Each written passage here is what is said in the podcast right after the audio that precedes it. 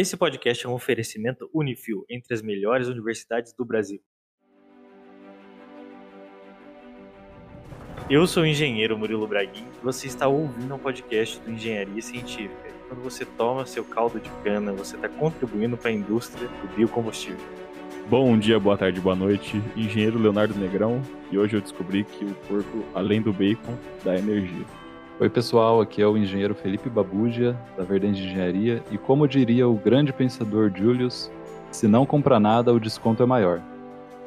No podcast de hoje, a gente vai falar sobre a viabilidade de energias renováveis. Trouxe vários exemplos várias aplicações e a gente vai abordar esse assunto desde o conceito do que é uma energia renovável até exemplos reais do que acontece nesse mercado sustentável. Então é isso. Fique aqui com mais um podcast.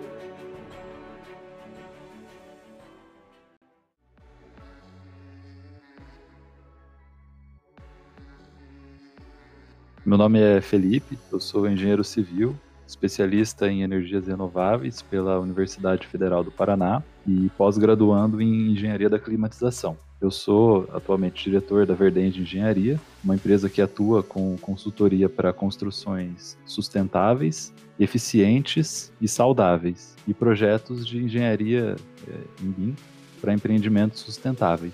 Mas qual tipo de edificação? Todas.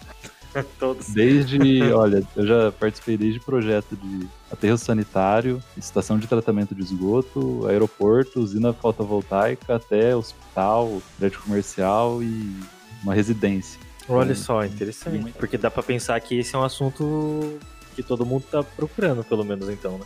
Todos os tipos de edificações, né? E de clientes. É tipo um conceito, né? Você aplica o conceito ao que precisar ser aplicado, né?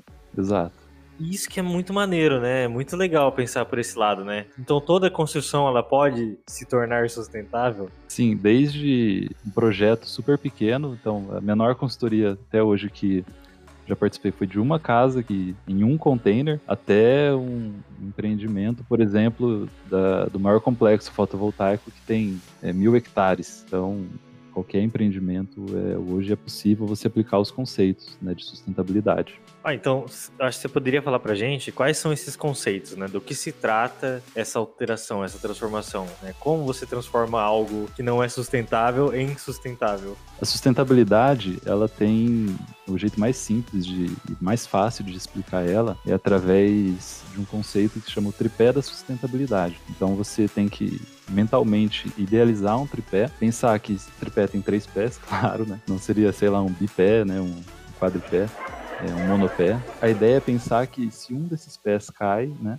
todo o tripé cai. Então, a sustentabilidade, para ser sustentável, ela tem que ser atender ao critério que é o que geralmente o pessoal pensa no ambiental, mas não só o ambiental, também tem o social e o econômico. Então, é, tem que ser bom para as pessoas, para a comunidade, para a economia, para a economia local e para o meio ambiente também. Então, acho que é a forma mais simples de entender sustentabilidade. Então, e as pessoas se relacionam muito com o lado ambiental, né? Esse é o lado realmente mais forte? É o que vende a sustentabilidade?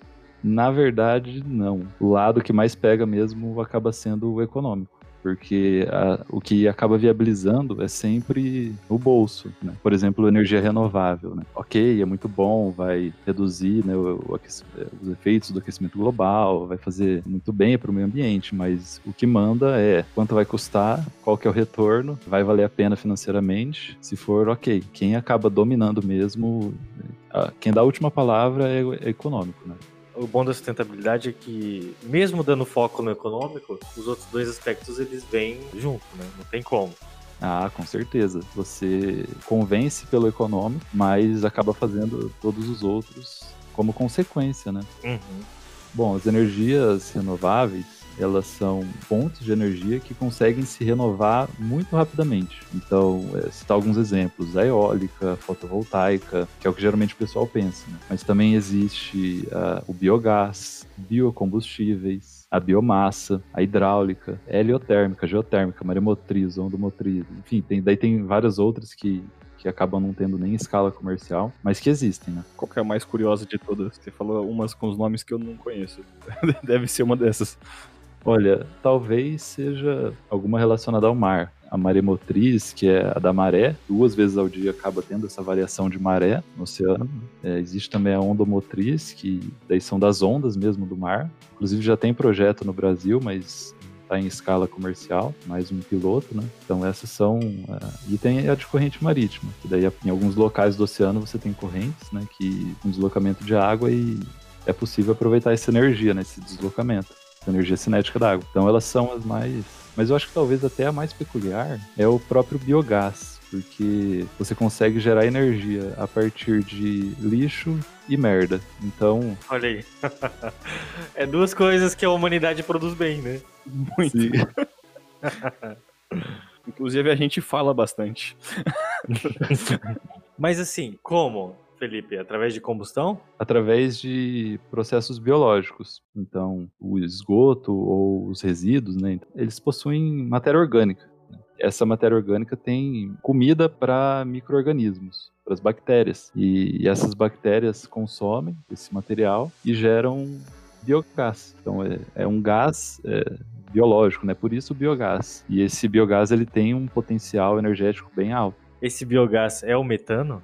Olha, o, o metano é um dos componentes e é o componente que tem essa propriedade energética. Então, por exemplo, quando esse biogás ele é tratado e é refinado, né? Então é como se pegasse o petróleo bruto e refinasse. Quando ele é refinado, você tem o biometano, justamente porque é um metano que ele é vindo de processos biológicos. Né? E é possível, inclusive, ter carros movidos né, a biometano ou gerar energia elétrica, enfim. A própria Itaipu, ela tem uma frota que é movida a biometano.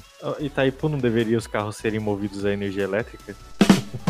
É, uma história até peculiar, né? Porque o que, que acontece na Itaipu? Eles tinham um problema que a qualidade da água do lago era muito ruim. Eles foram descobrir né, o porquê, e o motivo era que tinha muito produtor de porco ali perto do, do lago. E o que, que eles fizeram? Eles criaram uma empresa dentro da Itaipu para ajudar esses produtores a gerarem energia a partir do biogás e além de tratar o esgoto, né, eles teriam uma fonte de renda. Para auxiliar, eles fizeram esse projeto piloto dentro da Itaipu. Então hoje eles pegam todo né, o esgoto e o resíduo dos restaurantes, né, então casca de fruta, quando descasca a cenoura, né, e o corte de grama, porque lá é enorme, né, tem muita grama. E tudo isso eles misturam e geram biometano e utilizam em, em, toda a frota e economizam mais de 40 mil reais por mês com, com combustível, né? Olha só que interessante. Isso aí poderia aplicar, tipo, em aterros sanitários, coisas assim? É, o, o aterro sanitário, ele, ele, desperdiça energia, se você for ver, né? Porque quando você vai no aterro, você vê lá, tem aquelas chaminés saindo fogo, né? Aquilo lá que tá queimando é,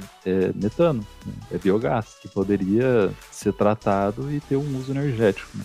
É, uma possibilidade seria pegar esse metano e liberar para a atmosfera, mas o que, que acontece? O metano ele tem um potencial de aquecimento global que é cerca de 30 vezes o potencial do CO2, que já é um potencial alto. Né? Então eles queimam justamente para reduzir esse efeito de aquecimento global, mas poderia ser queimado, por exemplo, para um motor a combustão e gerar energia sem problemas. Mas como que se queima para reduzir o aquecimento global, não é meio é você transforma o metano em outro gás menos, menos impactante. Ah, menos do que ele mesmo. Isso, é quando você exato. queima, você transforma ele. Interessante isso. Ele é ruim. Aí você queima, ele fica menos ruim. Parece que já tava ruim, né? Agora parece que piorou. É, mais ou menos. Felipe, então quando a gente fala de energia renovável, né, qual que é o foco? O foco é a utilização aonde? Nas residências, no meio de transporte, onde mais existe assim aplicação disso? Qual que é a abrangência desse tema? A abrangência é, é muito grande, porque igual você já comentou, envolve desde transporte até passando pela indústria e o consumo na, nos, nos, edifícios. O Brasil, a matriz energética dele, comparado com os outros países, ela é extremamente renovável. O pessoal poderia pensar por quê? Por causa das hidrelétricas, né? E o pior é que não é mais por causa do consumo de etanol no transporte. Olha só, interessante. É. Então hoje é quase, se eu não me engano, 20% mais ou menos da, da nossa energia vem da cana. Isso se deve a, sim, já, é, já é bem antigo, né? É, o uso de etanol no Brasil. E tem né, a questão da obrigatoriedade de ter carros flex. Então, é obrigado pelo governo? Ter carro flex, é isso? É, os carros eles saem de fábrica já sendo flex, né? Tem leis para isso que obriga a ter né, o carro flex, não, não ser apenas a gasolina. E a gasolina tem um, um percentual, né, já de, de álcool já na, na, mistura dela, né? Exatamente. E além disso, né, além de ter o próprio etanol hidratado, o álcool hidratado, ainda tem o, o etanol anidro que é colocado na gasolina. Então, que é mais de acho que cerca de 25%, um pouquinho mais até talvez, 27% de, de álcool que é colocado na gasolina. Então, é, em questão de transporte, ajuda muito. E, e, além disso, hoje o diesel, é, 11% dele é biodiesel. É, e, e, já existe programa do governo para ir aumentando sucessivamente até que se chegue num valor alto, né? que ainda é 11%. E por que isso, Felipe? Porque aí entra a questão ambiental, sustentável? Quando a gente fala de energia, matriz energética, tem, tem muitos fatores externos. Então, tem fatores sim relacionados ao meio ambiente, mas também tem fatores geopolíticos. Quando a gente pensa em energia, não tem como não pensar em geopolítica.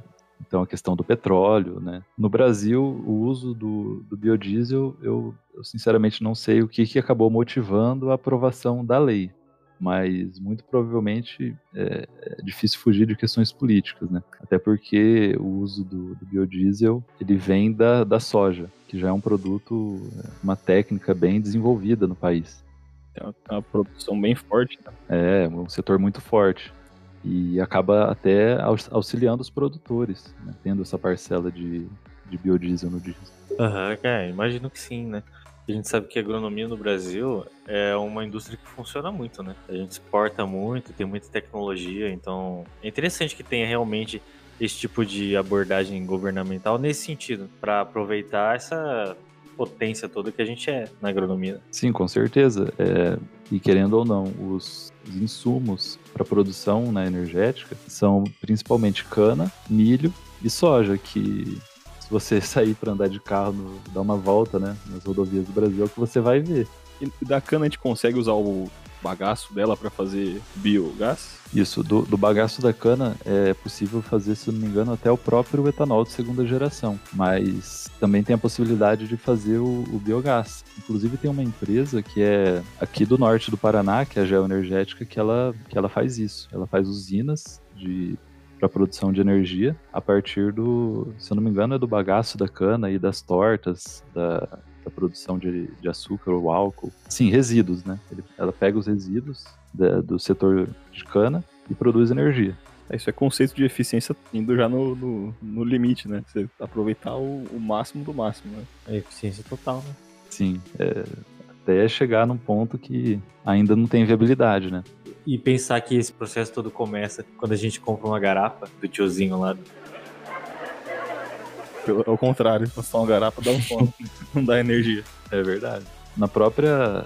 Tá brincando aqui, né? Mas no próprio vinho, cerveja tem etanol. É o composto, né? Etanol. Todo brasileiro acha que é perito em saber qual que é o melhor entre etanol e gasolina, em termos de eficiência. Assim, eu sei que, obviamente, a, a gasolina tem um poder calorífico maior do que o etanol. Então, o consumo por, eh, por litro vai ser menor, né? E agora tem algumas questões que já são relacionadas ao mercado, por exemplo, qual o custo do petróleo, né? O custo do barril do petróleo, o custo né, do que está o litro do, do etanol. Por exemplo, numa crise agora do Covid, o barril do petróleo foi lá embaixo. Mas, ao mesmo tempo, as usinas de álcool estão focadas em produzir álcool para a saúde, né? Álcool em gel, para fazer higienização. Uhum. Então, a questão do custo, ela acaba sendo muito variável. O que, que vale mais a pena? Depende da época, né? E dessa relação de preços. Tem até umas regrinhas que o pessoal faz de ah, se uma tiver 70% do preço da outra, mas não são universais, né? Para cada veículo pode ter diferença. É, e outra, essa regra, até chegar nisso, dessa simplicidade de 70%, a gente sabe que teve muita gambiarra ali no meio. Eu não muita... acredito nessa regra, não. É, então, mas também não acredito, não, cara. Isso é coisa de brasileiro. Isso aí é, isso é da época do meu pai, quando tinha os carros que nem ligavam no álcool no frio. Aí eles falavam de 70%. Os motores estão sendo, sendo mais eficientes hoje. Não é possível que ainda continue no 70%. Não, e outro, isso aí deve ter ensinado no Fantástico alguma época e ficou para sempre. É, alguém um dia falou, o pessoal anotou e tomou como lei, né? Exatamente. Mas não é nada muito difícil de fazer. Você sabendo, né? Quando você. Na internet você encontra, por exemplo, o consumo quilômetros por litro de gasolina e álcool na cidade. Você sabendo o custo por litro, fica facinho de saber, né? Quanto que sai o, o quilômetro rodado. Então, deve ter até algum, algum aplicativo pronto já para calcular isso. Também é só, é só fazer um teste, né? Você enche, enche um tanque de gasolina, depois enche um tanque de, de álcool, vê qual que você, quanto que você anda, vê o custo disso e boa. O que for, o que for mais barato. Around the world, renewable energy use is on the rise. A gente não, não paga pelos custos ambientais. Então, quando a gente compra um litro de gasolina, não, a gente não está pagando o custo ambiental que vai ter, por exemplo, o aquecimento global. Você diz para se fazer um litro de gasolina? É, ele tem um custo, por exemplo, que ele vai gerar algumas consequências para o aquecimento global. Sim, uhum. a gente chama de custos ambientais, né? E hoje ninguém paga por custos ambientais. Mas se diz assim que não paga porque não é contabilizado? Quando você utiliza o etanol, é um combustível muito mais limpo que a gasolina. Em teoria, né? Quase nada hoje que prejudica o meio ambiente, você paga algum custo ambiental. É até uma, um pouco de utopia, né? Pensar nisso, mas pensar, né, que algum dia você vai pagar mais por estar tá poluindo o meio ambiente, sabe? É, mas é um negócio que faz sentido, né? Porque você está usando algo, sei lá, um combustível que é, vem de uma origem infinita, por exemplo, né? Então seria plausível você ter uma conta dessa para a pessoa saber que o custo de um ele não é igual ao custo do outro, apesar de ter preços semelhantes. Eu sei que não, isso não é contabilizado, que talvez seria ideal, mas tem empresa que pelo menos usa selos ambientais e propagandas, marketing para dizer que é mais limpo, por exemplo, né? E que existem pessoas que compram produtos com essa pegada já, pensando nisso, né? Que ela também está ajudando por comprar tal produto. Existem pessoas assim. Mas a gente vê isso aí, por exemplo, em coisas menores, tipo eco bag, esse tipo de coisa. Né? A pessoa compra uma eco bag e fica com aquilo em vez de pegar sacolinha no mercado ela já está ajudando. A EcoBag ela é mais cara do que a sacolinha, certo? Mas ela tem esse intuito, né? Esse objetivo de ajudar ali o. de ser mais sustentável. É, eu mesmo quando vou abastecer, eu nem olho o preço da gasolina, eu já uso álcool porque por uma questão pessoal, né? Mas nem tudo que, que é sustentável precisa ser mais caro. É aquela questão que a gente estava conversando do tripé da sustentabilidade se não for viável economicamente, não adianta porque o pessoal não vai comprar, não vai ter geração de renda, né? Não vai sair do papel, provavelmente também. Então, a questão é como viabilizar sem gastar mais por isso. Né? Uhum. Uma coisa assim que é certa, tá? Eu trabalhei muito, muitos anos com pesquisa e desenvolvimento. E tinha uma coisa muito certa que eu aprendi ao longo desse caminho, que é o seguinte: se existe uma empresa utilizando uma tecnologia, seja lá fotovoltaica, alguma outra tecnologia que a gente vai falar aqui ainda, e ela tá utilizando, tá vendendo seu produto, seja o apartamento, empreendimento, o que for, é porque é viável, porque senão ela não estaria utilizando. Então, se é viável para uma empresa, por que, que não vai ser para outra? Por isso que eu digo que toda tecnologia é viável. Né? Basta fazer a conta certa, explorar os valores corretos, inclusive fatores comerciais, fatores de visibilidade da, marca, institucionais, né? Tudo isso, se você agrega uma tecnologia, agrega valor nesse sentido, sabe? Então não precisa nem fazer estudo de, de viabilidade. projeto. Mas, o Felipe, o estudo de viabilidade é importante por causa disso. Ele demonstra isso de maneira quantitativa e qualitativa. Por isso que faz estudo de viabilidade. Nossa, eu trabalhei anos com isso. Né? Como energias renováveis se aplicam no ramo da construção civil? É, a construção civil ela acaba sendo o vetor de desenvolvimento de qualquer país, mas assim com grandes respons grandes poderes vem grandes responsabilidades. E ela carrega o fardo também de ser uma das atividades que mais consome os recursos e mais impacta o meio ambiente. Então, por exemplo, um terço dos gases de efeito estufa, né, que causam aquecimento global, vem da indústria da construção. Um terço é muita coisa. A, a construção civil, assim como todas as outras atividades, está sendo pressionada ou vai passar a ser cada vez mais, assumir o seu, seu papel de responsabilidade também. E tem como a gente enxergar as, as energias renováveis através de muitas perspectivas. Então, desde a, do que o pessoal geralmente pensa, que pelo menos que eu acho, né, que é operação. Então, você já tem lá o prédio pronto ou casa pronta e as pessoas já estão ocupando espaço. E os edifícios, eles são Quando eu falo edifícios, são prédios e casas e hospitais, enfim. Eles são grandes consumidores de energia. Hoje, mais da metade do consumo de energia elétrica do país é proveniente do consumo dos edifícios. E isso tende a aumentar com ar-condicionado, principalmente no mercado residencial. Assim, mais da metade, é muita coisa. Né? Mas também tem outras formas da gente ver, além da operação. Dá para pensar também na própria construção. Mas daí, é, quem trabalha na obra vai falar: não, mas como assim na construção a conta de energia lá da obra é pequenininha, né? Mas, além disso, me referindo mais à é, energia que está incorporada nos materiais. Então, quando você compra o, o cimento, você na verdade está comprando também. Teve todo um processo de consumiu muita energia para produzir o cimento, né? Para fazer calcinação, é, o gesso, a siderurgia para produzir o aço e o alumínio. Ao lado de das empresas, né, fabricantes de, de alumínio, tem hidrelétrica, de tanta energia que ela consome. E no Brasil a gente tem hidrelétrica construída só para atender empresa de alumínio. É, a barragem de Tucuruí, por exemplo, lá no Pará, ela, ela só atende duas empresas de alumínio, né? Mais nada. Então os materiais eles têm uma energia incorporada bem alta na construção. E fora o transporte, né? Imagina o alumínio vindo lá do Nordeste ou o gesso, né? Também vem sempre lá do Nordeste. Então é, é, outra perspectiva que a gente pode olhar também. E a terceira é transportes, porque é papel do engenheiro civil é, planejar a infraestrutura do país, é, falando tanto em relação ao, ao, transporte de carga. Então hoje o transporte, o modal que a gente utiliza é o rodoviário, que é um transporte ineficiente e que hoje é movido a diesel, embora tenha um pouquinho de biodiesel. Né? Mas é o combustível fóssil. Mas também pensando no planejamento urbano porque nossas cidades, elas, será que elas são feitas para veículos ou para pessoas? Né? Quando elas são feitas para veículos, consumo de, de energia para transporte dentro das cidades também é bem alto. Mas geralmente quando pensa em construção civil, pensa só naquela primeira perspectiva, né, de operação. E já é bom também pensar nela, né? Mas o, assim, o buraco é mais fundo. Nossa, é, com certeza, Felipe. Desde o podcast que a gente fez sobre fundos imobiliários, a gente, eu tô, vamos dizer, abrindo minha cabeça mais agora, para entender que a construção civil vai, vai muito além da obra, sabe?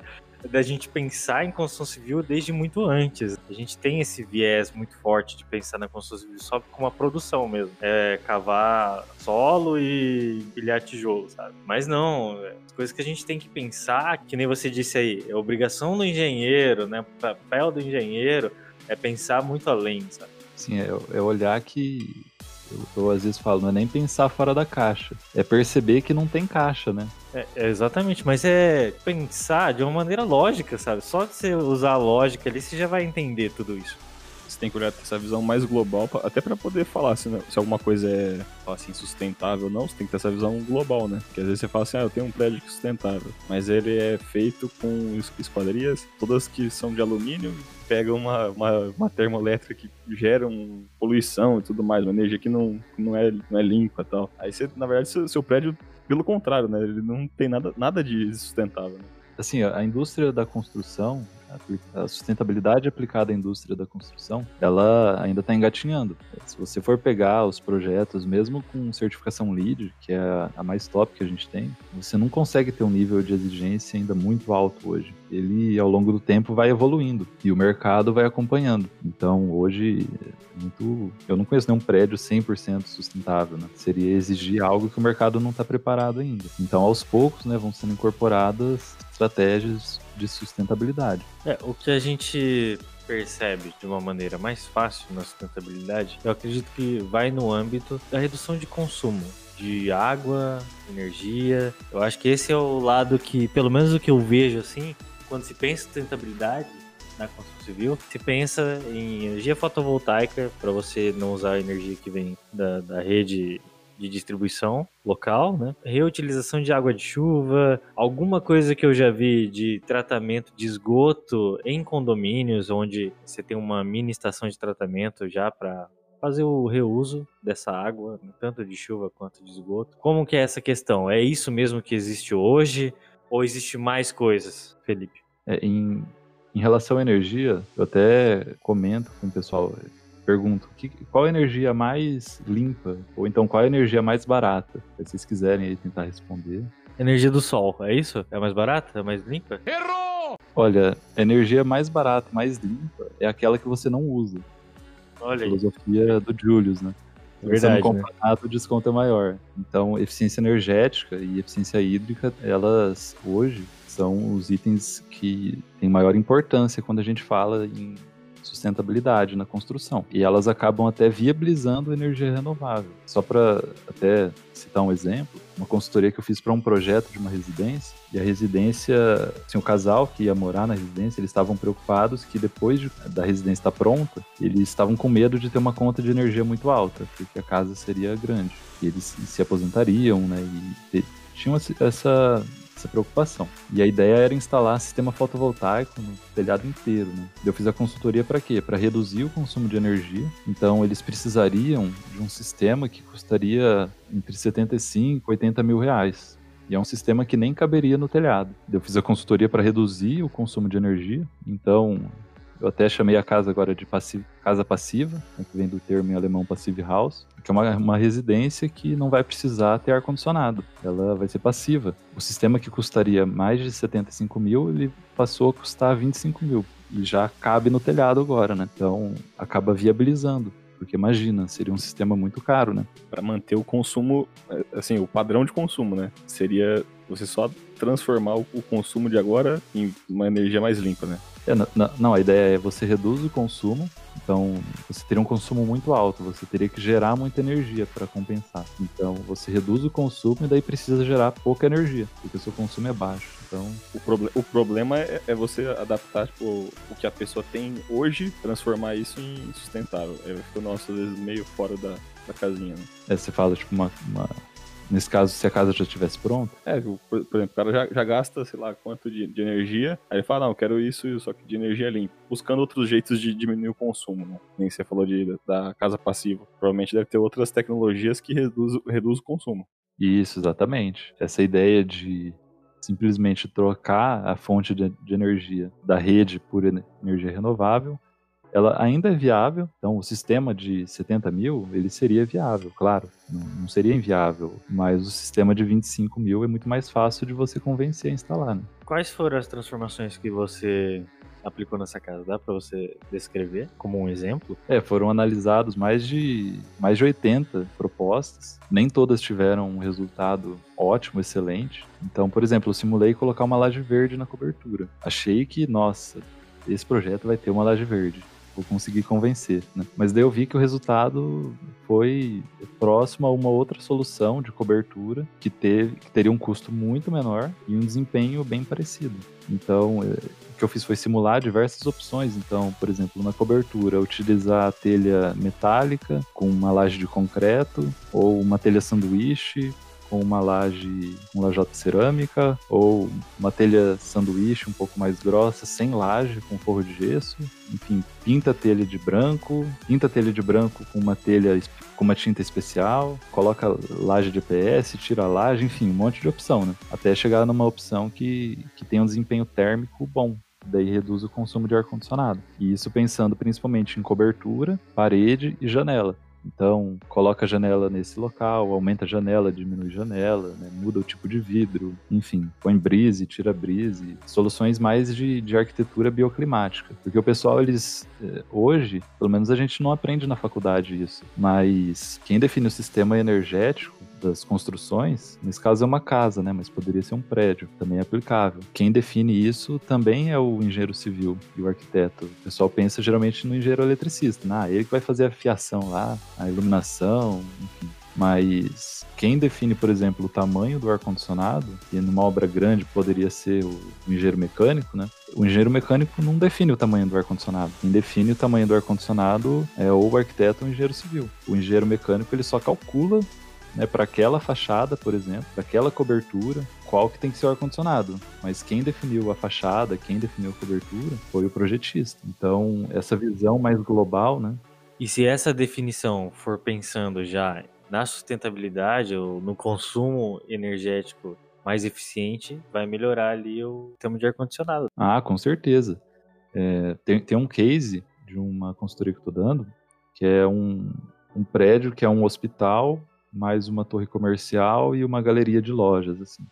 aqui no norte do Paraná. Assim, o, o, projeto arquitetônico ele é feito geralmente levando em conta muitas coisas, mas uma delas acaba não sendo o consumo de energia. Geralmente isso é pensado em outros projetos, né? Mas, por exemplo, a especificação de uma fachada. Nesse projeto, ele estava tendo uma carga térmica muito alta pela fachada. Então, o ar-condicionado estava sendo um monstro. Né? Mas não era culpa do engenheiro mecânico, coitado, ele só estava calculando. Né? O que, que foi a ideia? É, alterar a fachada e dessa forma o equipamento de ar-condicionado dava para economizar assim até uns 900 mil reais, vamos colocar aí, só na compra de ar-condicionado, né? mudando a fachada. Fora, fora esse valor, ainda reduziria, não lembro exatamente, mas algo em torno de 200 mil reais por ano de, de consumo de energia. Né? Então é um valor que se você não quiser reduzir o custo da obra, você pode investir num sistema de geração de energia renovável, por exemplo. Então é uma, uma das formas de se viabilizar, né? Around the world, renewable energy use is on the rise. Daí a sua consultoria entra nessa parte mesmo? A pessoa chega com essa demanda para você e fala, olha, eu tenho esse sistema de ar-condicionado para colocar, o que, que você pode fazer para mim na minha edificação que eu vou economizar nisso? É isso? Nem sempre. Às vezes é assim mesmo igual você falou, exatamente assim. Ou às vezes, é, dentro de um processo de certificação LEED, já é algo que é naturalmente feito. Então, Sim, com certeza. É, já é pensado independente do, do cliente querer ou não, né? Ele nem pede, eu já vou lá e faço. Porque é importante, porque senão depois eu não consigo a certificação, né? Sim. E, e o cliente não vai achar ruim. Ele economiza né, na, na, obra, principalmente fundo imobiliário, nesse caso é um deles, né, fundo. Então os cotistas têm essa preocupação, porque depois eles vão estar operando o fundo. Né? Então o gasto de energia é um, é um custo ali que eles vão ter mensalmente. E para eles é interessante que ele seja pequeno, porque daí eles têm um, um retorno da cota do fundo maior, né? Essa contratação de consultoria, ela acontece geralmente, né, antes da obra começar, durante a obra, ou já aconteceu até depois do empreendimento entregue, você entrar com a sua consultoria? Olha, em qualquer momento é possível. Desde antes de ter o projeto, e daí é a situação ideal, porque você já. Eu não faço projeto, né? Mas eu já ajudo os, o arquiteto, por exemplo, a pensar na, nas soluções de arquitetura, o engenheiro civil, né, nas soluções de engenharia civil, para que já seja concebido de uma forma que otimize, né, essa, as estratégias. Então, esse é o momento ideal, mas até hoje aconteceu uma vez só. Geralmente tem pelo menos o projeto aprovado já é, na prefeitura, né? Isso é o mais normal. Tem o projeto aprovado na prefeitura e e aí, o que, que dá para fazer sem mudar muita coisa?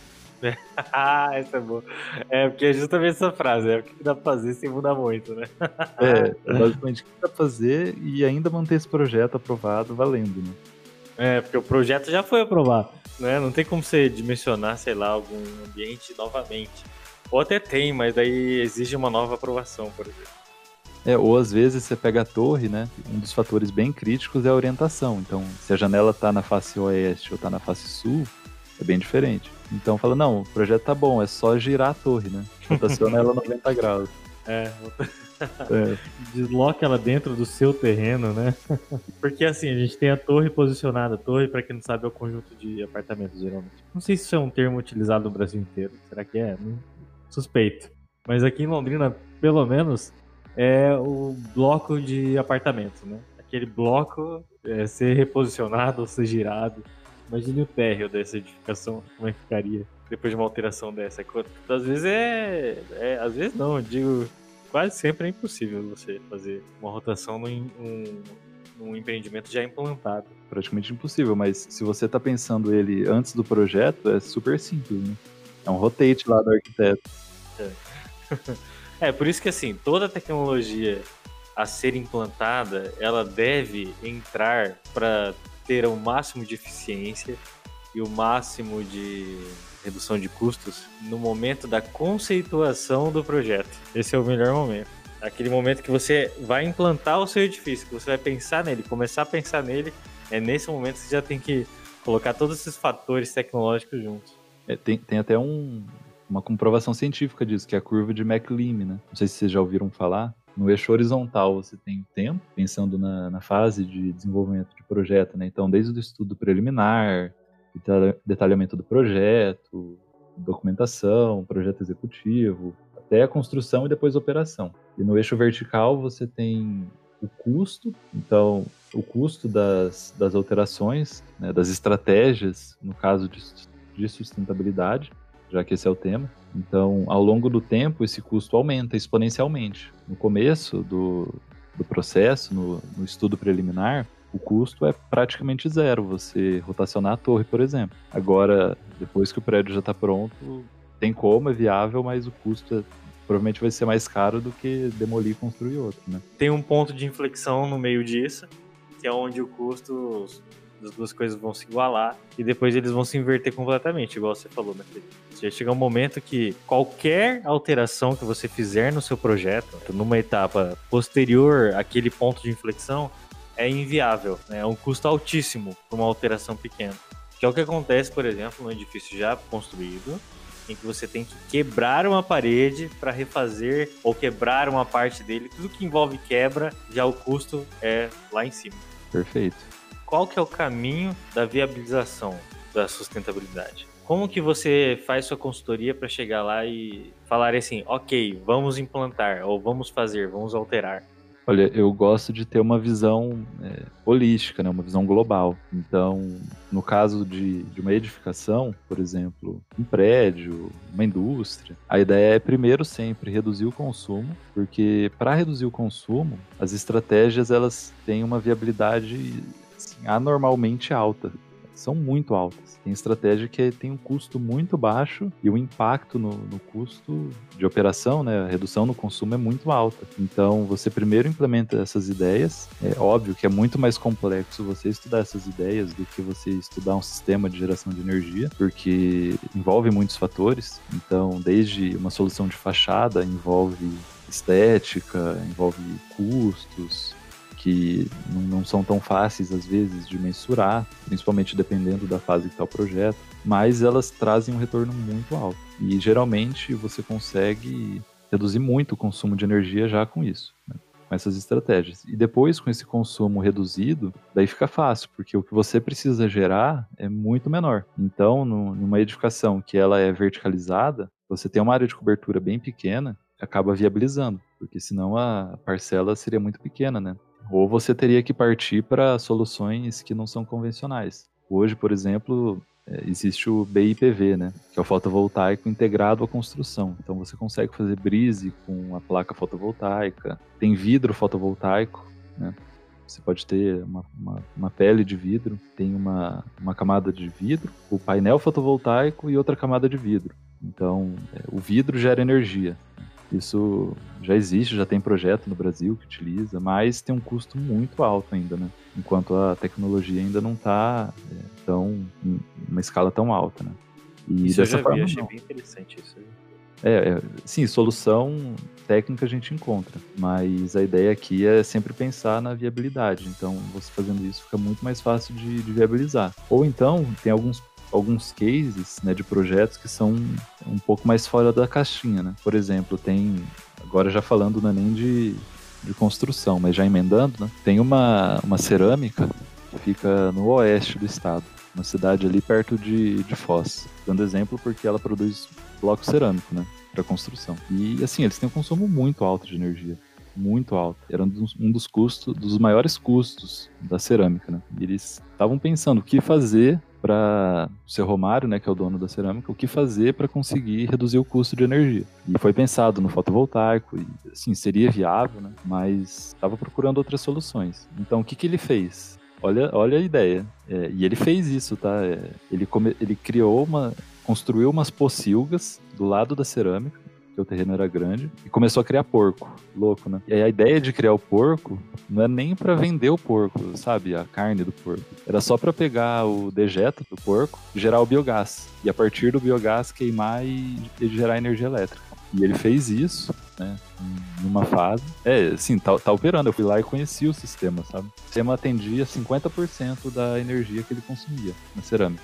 E não era nem muito Caramba. porco. É, não era nem muito porco. E agora ele tá terminando de construir a segunda fase, mais 6 mil porcos. e, e vai gerar 80% do consumo da fábrica. E ele ainda tem um estoque de bacon, gente. Olha que maravilha. Exatamente, ele ainda pode usar isso pra outra nossa, coisa. nossa, faleceu um porco. Ah, vai ter churrasco hoje. Olha só que ideia mirabolante, interessante. É uma solução que Não, é genial. o global, né? Genial. É, E, e, por exemplo, o fotovoltaico, ele é viável, né? Ele seria viável. Porque você tem um payback aí de geralmente 5 anos, né? No fotovoltaico. O biogás, no caso dele, foi de 3 anos. O que, que era o problema dele? Ele tinha um consumo na hora de pico. A energia, quando você consome, dependendo do horário, ela fica mais cara, né? Quando é um consumidor grande. Nas nossas casas ainda não é assim, né? Tende a ser, mas ainda não é. Na obra eu lembro disso aí. A gente, a gente tinha um gerador pra entrar no, no horário de pico porque era muito caro da, da rede. É, enquanto você tem, às vezes, é, menos de 50 centavos o custo do quilowatt-hora, na hora de pico vai para dois reais. E, e ele tinha um forno na cerâmica, tem, né? 24 horas, ele não pode desligar, imagina.